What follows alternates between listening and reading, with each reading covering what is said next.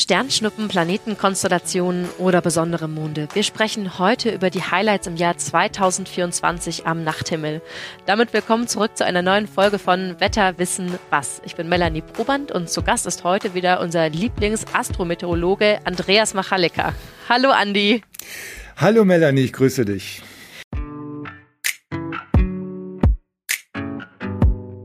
So, ähm, gleich mal vorweg. Also wir haben ja auch in diesem Jahr noch ein letztes Highlight, nämlich die Geminiden. Und die stehen jetzt ja unmittelbar bevor. Deswegen mhm. würde ich von dir gerne mal wissen, wie sind denn jetzt eigentlich die Chancen in diesem Jahr, dass ich mir sozusagen noch was fürs nächste Jahr wünschen kann?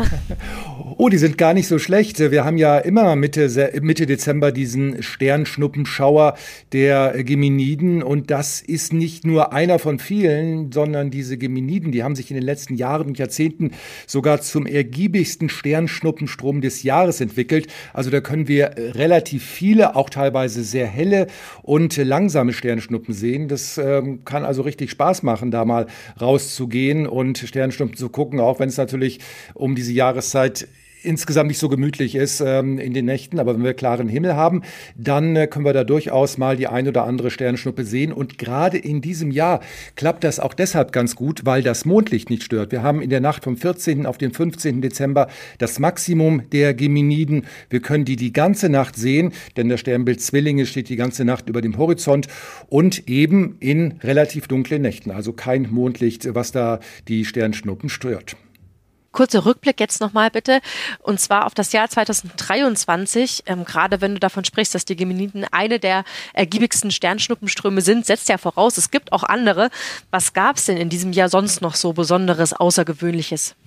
Naja, an Sternschnuppenströmen gab es natürlich dann vor allem noch die Perseiden. Das sind ja die Sternschnuppen, äh, die wir im August äh, häufig sehen. Dann haben aber vor allem in diesem Jahr äh, Polarlichter äh, Schlagzeilen gemacht. Das ging ja schon im Frühling los und jetzt gerade auch im Herbst, Anfang November, da gab es ja eine sehr, sehr ähm, spektakuläre Polarlichtnacht.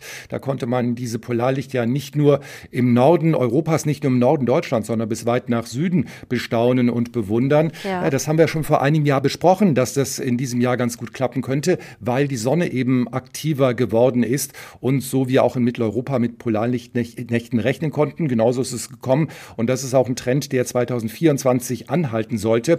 Und ansonsten war es jetzt nicht unbedingt ein besonders spektakuläres Astrojahr. Es gab so ein paar hübsche hm, Mond-Planeten-Konstellationen, gerade so im Februar, März. Da haben wir ja die hellen Planeten Venus und Jupiter gehabt und die Mondsichel, die dann noch sich dazu gesellt hat. Das war hübsch anzuschauen. Okay, dann kommen wir doch jetzt zum Jahr 2024. Welche besonderen Highlights erwarten uns denn?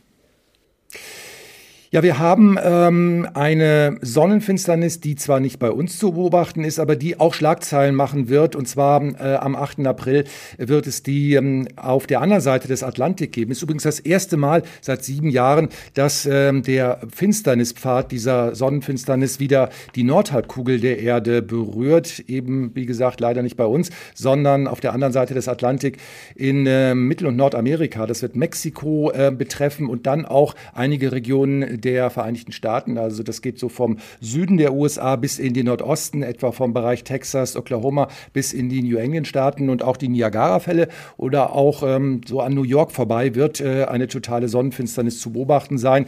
Ähm, da sind mittlerweile schon, habe ich gelesen, viele Hotelbetten in diesem Bereich äh, der, äh, des Finsternispfads äh, ausgebucht. Also da wird man schwer noch was finden.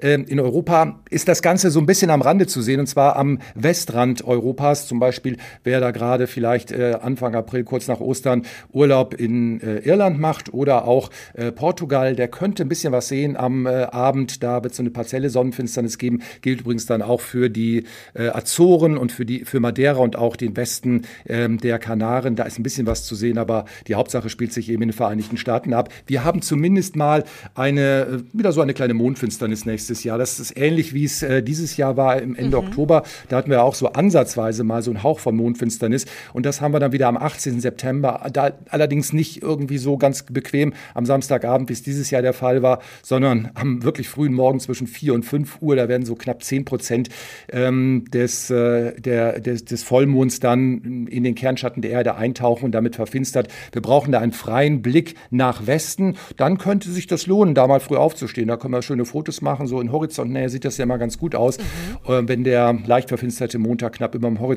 steht. Er scheint dann etwas größer, zumal wir am 18. September auch noch einen sogenannten Supermond haben. Also der ist der Erde besonders nah und erscheint dann auch generell etwas größer.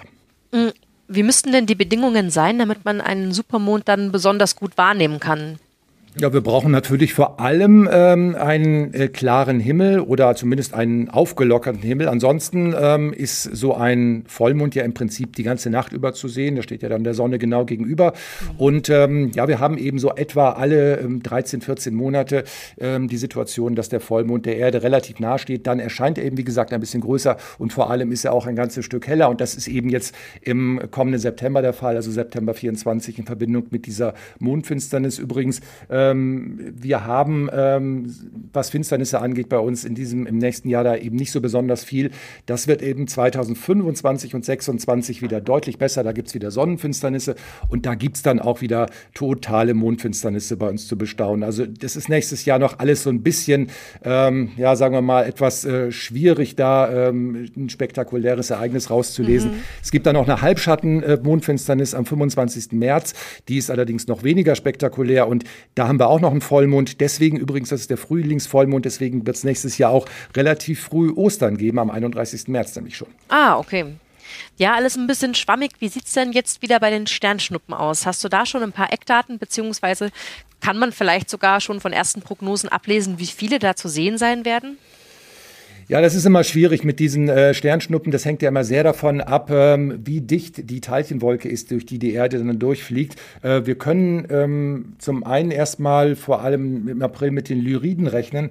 Ähm, muss man aber sagen, die können wir fast wirklich vergessen, weil äh, da auch der Vollmond wieder richtig stören wird. Der scheint da richtig rein, ähm, so um den 22. April. Die Perseiden kommen dann ja wieder äh, Mitte August. Da können wir so um den 12. 13. August 20 bis 30, im Idealfall auch mal 50 Sternschnuppen pro Stunde gehen. Das, geben. das muss dann aber wirklich gut laufen. Äh, und wir haben da äh, Halbmond, der wird allerdings dann in der zweiten Nachthälfte, mhm. wenn dann die Sternschnuppen ideal zu sehen sind, untergegangen sein. Also das sieht ganz gut aus. Da kann man sich mal auf die Lauer legen. Dann im Herbst, Winter Leoniden, Geminiden. Ähm, das ist dann wieder schwierig, weil ausgerechnet dann eben auch wieder voll Vollmond ist. Also im nächsten Jahr ah. werden die Geminiden wohl nicht so gut zu sehen sein, wie es in diesem Jahr der Fall ist. Okay, das heißt, da sollte ich dann wohl dieses Jahr nochmal die Chance nutzen, sozusagen. Ja, ich hoffe mal natürlich, dass das Wetter auch passt. Das ist ja auch ein ganz wichtiger Faktor. Und mhm. im Dezember haben wir ja nicht unbedingt immer jetzt die äh, super sternklaren Nächte, da haben ja. wir auch oft Wolken und Nebel. Aber na, gucken wir mal, das werden wir auf jeden Fall beobachten. Ähm, jetzt mal für mich, was ist denn eigentlich der Unterschied zwischen einer Sternschnuppe und einem Kometen? Ein Sternschnuppe, eine Sternschnuppe ist wirklich so eine flüchtige Leuchterscheinung, die erscheint, wenn ein kleiner, äh, ein kleines Staubpartikel, ein kleiner Gesteinsbrocken aus dem Weltall in die Erdatmosphäre eindringt. Und wir haben ja gerade eben zu diesen Sternschnuppenströmen, also es gibt ja die bestimmten Jahreszeiten, wo es besonders viele gibt, eben den Fall, dass die Erde dann durch so eine Teilchenwolke durchfliegt und dann eben relativ viele ähm, Staubkörner in die Erdatmosphäre eindringen und eben dann auch die Luftpartikel zum Leuchten anregen. Ein Komet, das ist ja ein mehr oder weniger großer Himmelskörper, ein paar Kilometer groß, der durch durchs All vagabundiert und der besteht aus einer Mischung aus Eis und Staub und wenn er in Sonnennähe kommt, dann schmilzt dieses Eis, Gas tritt aus und wir sehen dann diesen typischen Schweif des Kometen und so einen Kometen, den können wir dann oftmals mehrere Tage oder Wochen sehen. Manchmal ist er auch relativ hell und mit bloßem Auge zu sehen. Wir hatten es zuletzt im Jahre 2020, damals im Sommer, der Komet Neowise, der war über mehrere Wochen zu sehen und ähm, ja, der verliert dann eben auf dem Weg ähm, zur Sonne so ein bisschen Staub und das ist dann wieder das Ausgangsprodukt für unsere Sternschnuppen. Das ist der Zusammenhang eben zwischen Komet und Sternschnuppen. Und was Kometen angeht, vielleicht, vielleicht gibt es nächstes Jahr was zu sehen. Und zwar ähm, ist so ein ganz ähm, guter Kandidat ein Komet, der erst dieses Jahr im Frühling entdeckt worden ist und der im nächsten Herbst, im Oktober, Anfang Oktober am Abendhimmel zu sehen sein könnte. Ähm, man weiß schon die genaue Zugbahn, man weiß, wo er genau steht. Was man allerdings nur sehr schwer und grob einschätzen kann, ist eben, wie hell wird der Komet bei hm, Helligkeitsprognosen von Kometen. Da muss man immer ganz besonders vorsichtig sein. Da gibt es Überraschungen in die eine oder andere Richtung. Man hat schon äh, helle Kometen vorhergesagt, äh, die dann ein Reinfall waren. Genauso umgekehrt. Überraschungskometen, die eigentlich gar nicht so hell werden sollten, haben sich dann wirklich spektakulär entwickelt. Und bei diesem Kandidaten eben Anfang Oktober könnte es wieder soweit sein, dass wir da mal wieder einen Komet mit bloßem Auge am Abendhimmel sehen können. Also das wäre dann wirklich auch ein ja, relativ ähm, überraschendes und äh, nicht alltägliches Himmelschauspiel. Oh, schön, da können wir also gespannt sein. Ähm, hm? Welche Planeten können wir denn in diesem Jahr auch noch so am Abendhimmel erkennen? Wir haben erstmal jetzt in den ersten äh, Tagen und Wochen des neuen Jahres den ähm, Riesenplanet Jupiter. Den können wir jetzt im Dezember vor allem noch über weite Strecken der Nacht sehen und dann eben noch bis ins neue Jahr hinein in den Abendstunden. Dann wechselt er eben im Laufe äh, des Jahres in der zweiten Jahreshälfte auf die Morgenseite. Dann wird er eben in den Morgenstunden zu sehen sein. Bei der Venus ist es zum Beispiel genau umgekehrt. Die haben wir in den ersten Wochen des Jahres noch als typischen Morgenstern. Also was für ähm, Leute, die gerne früher aufstehen vor Sonnenaufgang ist äh, die Venus im Osten zu sehen. Und dann wird sie erstmal im Frühling und Sommer ähm, komplett äh, unsichtbar werden. Die wird nämlich von der Erde aus gesehen dann hinter der Sonne stehen. Und erst im Spätsommer, Herbst, da taucht sie aus den Strahlen der Sonne wieder auf. Und dann taucht sie als Abendstern am Westhimmel auf. Also gegen, vor allem gegen Ende des kommenden Jahres wird sie dann richtig auffällig. Also das ist dann so ein bisschen der Weihnachtsstern äh, im kommenden Jahr. Der wird dann eben wunderbar am Abendhimmel strahlen. Und dann haben wir noch einen hellen Planeten, einen relativ hellen Planeten. Das ist ja der rote Planet, der Mars. Ähm, der ist erstmal zu Beginn des Jahres am Morgenhimmel, wird allerdings dann immer unauffälliger und nach Wochen, nach, nach Jahresmitte, also in der zweiten Jahreshälfte und zum Jahresende, wird er dann immer mehr äh, auch in der Nacht zu sehen sein. Also den können wir uns dann in der zweiten Jahreshälfte häufiger mal angucken. Mhm. Ähm, mal angenommen, ich weiß jetzt sozusagen nicht, äh, zu welcher Zeit Mars, Jupiter, Venus etc. Mhm. am Himmel zu sehen sein werden und erkenne einfach nur, okay, das ist jetzt kein Stern. Woran erkenne ich dann den Unterschied zwischen Mars mhm. und Jupiter und Venus? Mhm. Ja, erstmal äh, erkennst du Planeten ähm, ganz oft daran, dass sie relativ ruhig und gleichmäßig leuchten. Fixsterne mhm. flackern ja eher mal so ein bisschen. Die Planeten, ähm, die wechseln ja auch gegenüber dem Fixsternenhimmel ständig ihre Position. Deswegen eben keine Fixsterne, sondern man nennt sie auch Wandelsterne. Und wenn man so ein bisschen die Sternbilder des Fixsternenhimmels kennt, erkennt man sofort, dass da ein Lichtpunkt zu sehen ist, der da eigentlich gar nicht so hingehört. Das ist dann eben ein Planet. Die Venus ist in vielen Fällen wirklich extrem auffällig. Also wenn man mhm. morgens oder abends äh, so einen sehr hellen Lichtpunkt direkt nach Sonnen äh, Sonnenuntergang bzw. vor Sonnenaufgang sieht, dann ist es eben häufig die Venus strahlend hell, weißlich, gelblich leuchtend. Der Jupiter auch in ruhigem, ja fast schon majestätischem und gelbem Licht leuchtend, auch relativ hell. Ähm, wie gesagt, jetzt gerade um den Jahreswechsel und dann auch wieder zum Ende des kommenden Jahres. Ja, und den Mars, den erkennt man ja vor allem an der so ein bisschen orange-rötlichen Farbe. Mhm. Ähm, also wenn man so einen hellen Lichtpunkt sieht, der relativ ruhig strahlt, dann ist es in der Regel auch der Mars. Mhm. Ähm, apropos Mars, also manche glauben ja, dass Planeten unsere Stimmung beziehungsweise sogar unseren Charakter beeinflussen können. Also von wegen, ne, das äh, Horoskop, mhm. äh, da sind wir dann ja schnell, steht dann jetzt im Zeichen von Mars oder Venus oder so. Lässt sich so eine Wirkung eigentlich in irgendeiner Form wissenschaftlich erklären? Ja, das ist ganz schwierig. Äh, es war ja früher mal äh, Astrologie ein Teil der Wissenschaften, gehört ja zur Astronomie bis ins 70, 17. Jahrhundert hinein. Ähm, und man hat eben gesagt, abhängig von den Planetenkonstellationen zum Zeitpunkt der Geburt eines Menschen äh, kann man eben dem Menschen bestimmte Charaktereigenschaften zuschreiben.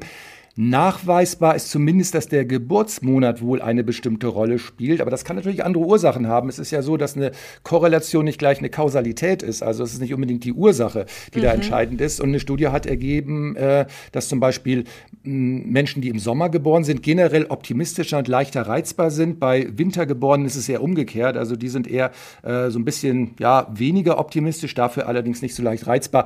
Das ist natürlich auch ein Zusammenhang. Phlegmatisch so. Ja, so ein bisschen phlegmatisch. Das kann natürlich auch mit dem Sonnenstand zusammenhängen, wenn man eben in den Winter hineingeboren wird, ähm, dann mag sich das auswirken. Das gibt eine gewisse Prägung. Allerdings muss man sagen, dass natürlich auch viele andere Faktoren damit reinspielen und Umweltfaktoren, mhm. soziale Kontakte das Ganze auch überlagern. Und insofern kann man das eben nur schwer nachweisen. Und besonders schwierig wird es dann auch noch, wenn man dann wirklich auch noch die anderen Planeten alle mit äh, mhm. äh, reinspielt. Ähm, das ist ja sozusagen, äh, Astrologen sagen, das ist sozusagen wie ein Fingerabdruck. Ne? Du hast ja zu einer bestimmten äh, Zeit, zu der du geboren bist, äh, eine Planetenkonstellation, die sonst kein anderer Mensch äh, auf der Welt hat. Insofern mhm. ist das was ganz Besonderes. Da tut's, äh, haben wir aber natürlich das Problem, dass wir dann auch wiederum, weil wir eben da ähm, das Ganze nicht sozusagen zusammenfassen können, auch äh, wissenschaftlich nicht so richtig nachweisen können. Insofern ja. ist es alles so ein bisschen ähm, ja Glaube, das mhm. da eine Rolle spielt. Und ähm, und dann bin ich noch auf eine Schweizer Studie gestoßen, wonach es gewisse Vorlieben für bestimmte Sternzeichen bei der Partnerwahl gibt. Ähm, so hat man zum Beispiel festgestellt, dass ähm, Steinbock Mann und Fischefrau sich gern zueinander gesellen oder mhm. Fischemann und Skorpionfrau oder Zwillingmann und Stierfrau. Ja, das ist angeblich auch in gewisser Weise signifikant und da kann man mal sehen, das könnte auch so ein bisschen darauf hindeuten, dass es eben von der Jahreszeit abhängt, in der man geboren ist, dass man zu bestimmten äh, Menschen dann auch eine bestimmte Beziehung hat. Aber es ist alles mhm. natürlich auch so ein bisschen Glaube. Richtig wissenschaftlich ist das dann doch nicht. Mhm. Ja, dann wäre jetzt meine Abschlussfrage tatsächlich, du als Fachmann bist ja sozusagen da sehr nah dran und man tendiert da ja schon irgendwo immer dazu, entweder dann auch selber total daran zu glauben oder vom genauen Gegenteil überzeugt zu sein. Also glaubst du persönlich daran? Äh, ja, du musst ja dran glauben, weil es nicht beweisbar ist. Und ein bisschen glauben wir vielleicht alle dran und äh, wollen auch äh, an bestimmte Dinge glauben. Also gerade wenn es um positive Charaktereigenschaften geht oder auch um positive Prognosen, dass die Sterne ganz besonders günstig stehen, dann glaubt man das natürlich ganz besonders gerne. Aber natürlich alles so ein bisschen, hat das natürlich auch so ein bisschen Unterhaltungswert. Und so sollte man ja, das vielleicht auch sehen, ja. Okay, ja, dann hoffe ich mal, dass die Sterne im Jahr 2024 wohlgesonnen sind. Ja, das hoffen wir alle. Dann sind wir nämlich hier auch schon am Ende von unserer Folge angekommen. Vielen Dank, dass du dabei warst, Andi. Ja, sehr gerne. Gut, und wenn dir diese Folge gefallen hat, lieber User, freuen wir uns sehr, wenn du uns ein Like da lässt oder uns abonnierst. Also schreib uns auch gerne, welche Themen dich mal so interessieren würden, beziehungsweise worüber du dir mal eine Podcast-Folge wünschen würdest. Weil über Feedback, da freuen wir uns nämlich sehr. Und bis dahin sagen wir bis zum nächsten Mal.